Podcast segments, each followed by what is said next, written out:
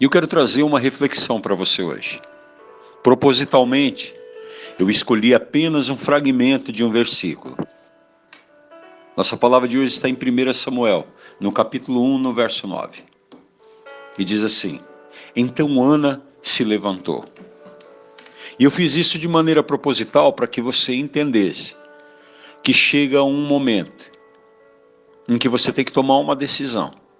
Ou a tua vida vai para frente, ou você vai ficar aprisionado num mar de lamentação, numa tristeza, e vai continuar vivendo os mesmos problemas. Quero te contar a história rapidamente de Ana para contextualizar essa palavra. Ana era casada com Eucano, seu marido. Como ela não podia gerar filhos, ele tinha uma outra mulher chamada Penina. Enquanto Ana desejava ter filhos, Penina gerava. E a Bíblia diz que Penina irritava bravamente Ana. Penina, de fato, pesava a mão.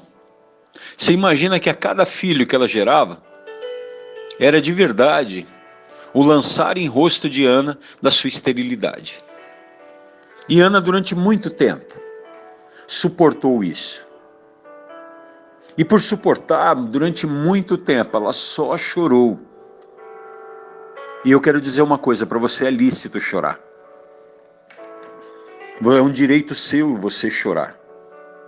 O que não pode é ficar somente nessa jornada de choro, sem procurar uma direção do céu, sem procurar uma palavra do altar, sem procurar uma palavra que dê um rumo à tua história.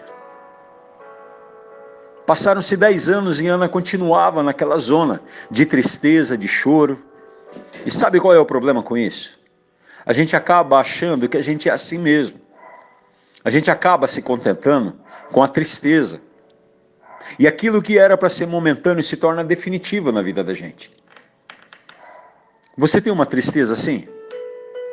Que está te acompanhando durante muito tempo? Ou talvez seja uma frustração na área profissional ou nos próprios relacionamentos? Todos nós passamos por isso. Ninguém está imune em passar pela vida sem dores, sem aflições. O próprio Senhor nos garantiu de que a nossa vida seria permeada por aflições. Mas um dia o marido de Ana olhou para ela depois de 10 anos e ele falou: Já deu, Ana. Às vezes você precisa, querido, olhar no espelho e dizer para você mesmo: acabou, acaba hoje esse ciclo de choro, de derrota e de tristeza. Acaba hoje. Essa situação que tomou de assalto a minha vida e parece que não vai embora. Foi aí que Ana se levantou. Foi aí que Ana teve um ponto de ruptura e ela decidiu que dali para frente seria diferente.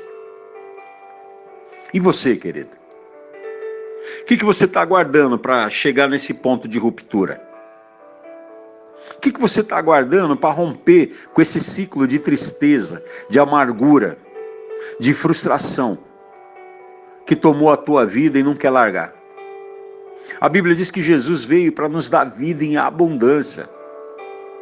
Essa vida em abundância, querido, é uma ruptura com tudo aquilo que coloca peso desnecessário na vida da gente, que não faz a gente crescer, que não faz a gente melhorar.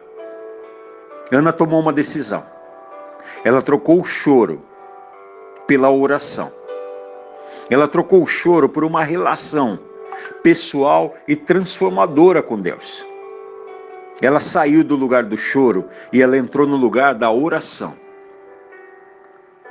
Que tal você tomar essa decisão hoje? Porque quando Ana fez isso, o mundo espiritual se moveu.